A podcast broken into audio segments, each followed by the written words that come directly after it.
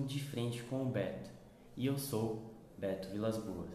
Hoje teremos uma presença no programa muito mais do que ilustre.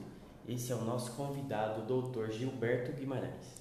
Bom dia, eu sou Gilberto Guimarães, sou especialista em literatura e hoje vim participar aqui do programa.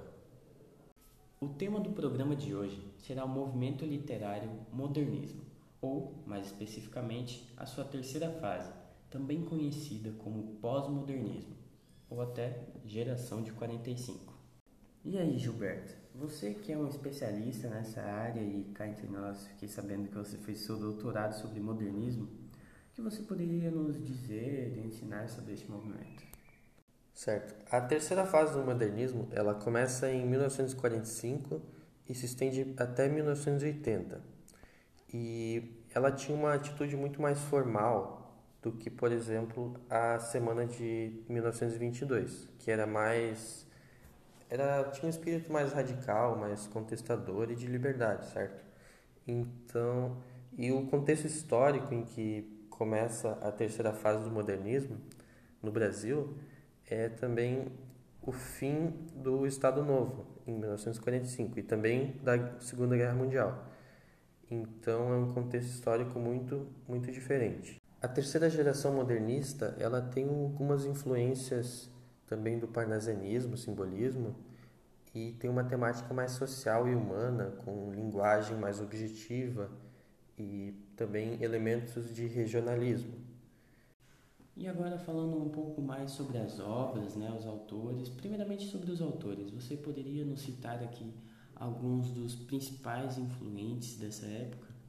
Sim, um, um, eu diria um dos principais seria Guimarães Rosa, que ele tem uma, uma linguagem repleta de arcaísmos e neologismo e também ele né, cria muitas expressões assim que é muito interessante, além do aspecto do religionalismo. Também temos Clarice Lispector, que suas obras são elas questionam muito o ser, a pesquisa do ser humano e resultam num, num romance assim mais mais introspectivo. Também não não menos importante está Dalton Trevisan, que retrata a sociedade brasileira por meio da ironia e do sarcasmo.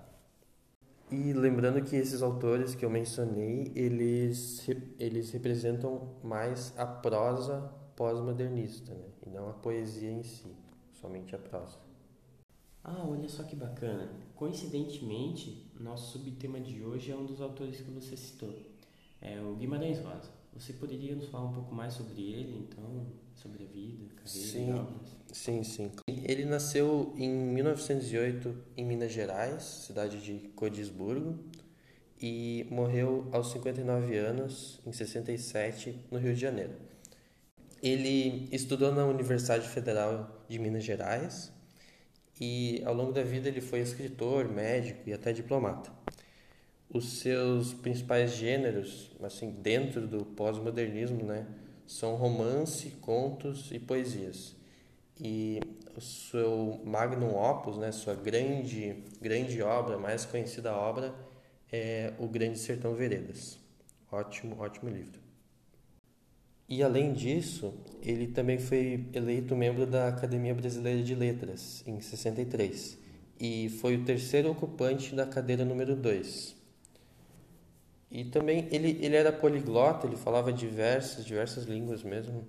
Falava português, é claro, alemão, francês, inglês, espanhol, italiano, esperanto, um pouco de russo e e outras línguas ele também sabia falar um pouco. E muitas das suas obras foram ambientadas no sertão brasileiro, com ênfase nos temas nacionais, marcados pelo regionalismo e mediadas por uma linguagem inovadora, inovações linguísticas, né? palavras populares também. Agora aqui uma curiosidade meio que pessoal minha, não sei se você me permite esse adendo. Sim, sim. Então, eu queria que você falasse um pouco mais pra gente sobre A Terceira Margem do Rio, que é um conto aí dele que eu li mais ou menos no meu ensino médio. E eu queria saber um pouco mais, qual a sua opinião como doutor sobre esse conto? Então, é um conto, é um conto muito interessante, conto bem curtinho, você lê em 15, 20 minutos.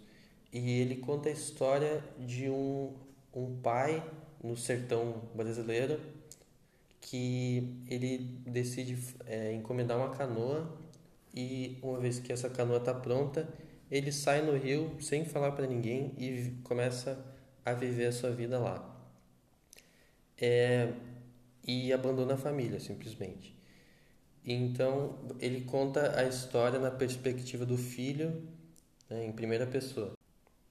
Agora eu queria ler aqui para vocês né, um pequeno trecho desse conto, só uma pequena palhinha para deixar vocês com aquele quê de curiosidade sobre o conto. Bom, lá vai. A terceira margem do rio, de João Guimarães Rosa. Nosso pai era homem cumpridor, ordeiro, positivo, e sido assim desde mocinho e menino, pelo que testemunharam as diversas sensatas pessoas quando indaguei a informação.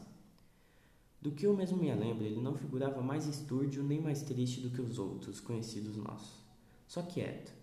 Nossa mãe era quem regia e que ralhava no diário com a gente, minha irmã, meu irmão e eu. Mas se deu que certo dia nosso pai mandou fazer para si uma canoa. Então tá aí, essa foi a leitura para vocês de um pequeno trechinho do texto, né, os dois primeiros parágrafos. Quem quiser saber mais, o PDF completo sobre o conto está disponível aí na internet, só dá uma procuradinha que vocês encontram. Mas Gilberto, o que você tem a dizer sobre esse texto? Então, esse, esse texto é muito interessante Primeiramente por causa dos neologismos, né, que eu já, eu já citei, que são, ele, são palavras ou expressões que o próprio autor inventou e, e também isso é adicionado aos, aos elementos de regionalidade e expressões do, do sertão. Por exemplo, né, como, como foi dito, como foi lido ali, a expressão é, na frase seguinte: nossa casa, no tempo, ainda era mais próxima do rio, obra de nem quarto de légua. Então, essa, essa última parte, obra de nem quarto de légua, é uma, uma expressão muito interessante que, que retrata bem a, a, algumas expressões usadas no sertão. E eu ouvi dizer aí que houve até mesmo músicas, né, adaptações cinematográficas. É verdade isso? O que você poderia dizer para nós? Sim, sim. É, teve uma, uma adaptação ao cinema. É, é um filme franco-brasileiro de 94, dirigido por Nelson Pereira dos Santos. E tem a, esse mesmo nome, né? A Terceira Margem do Rio. E também teve, é claro, a música, né? A letra é de Caetano Veloso e a música em si de Milton Nascimento. Ela é de 91 e foi gravada, é, faz parte do álbum circulador. Realmente muito interessante, né? Um conto modernista de tanto tempo atrás ter virado filmes e músicas que, querendo ou não, né, existem até hoje. E, bom, infelizmente nosso programa acabou chegando ao fim, mas eu queria estar agradecendo a sua participação, Gilberto. Muito obrigado por ter Sim, cooperado claro, com o programa. Eu, eu que agradeço, foi uma oportunidade muito interessante. Ah, que isso, a honra é toda nossa. E, enfim, como você disse aí dessa música, eu vou tocar ela aí, deixar um trecho, enquanto o programa está se encerrando. E é isso, muito obrigado aos ouvintes. Esse foi o De Frente com o Beto e eu sou Beto Vilas Boas. Fique com a música. The podcast you just heard was made using Anchor. Ever thought about making your own podcast? Anchor makes it really easy for anyone to get started. It's a one stop shop for recording, hosting, and distributing podcasts. Best of all, it's 100% free. Sign up now at anchor.fm slash new. That's anchor.fm slash new to get started.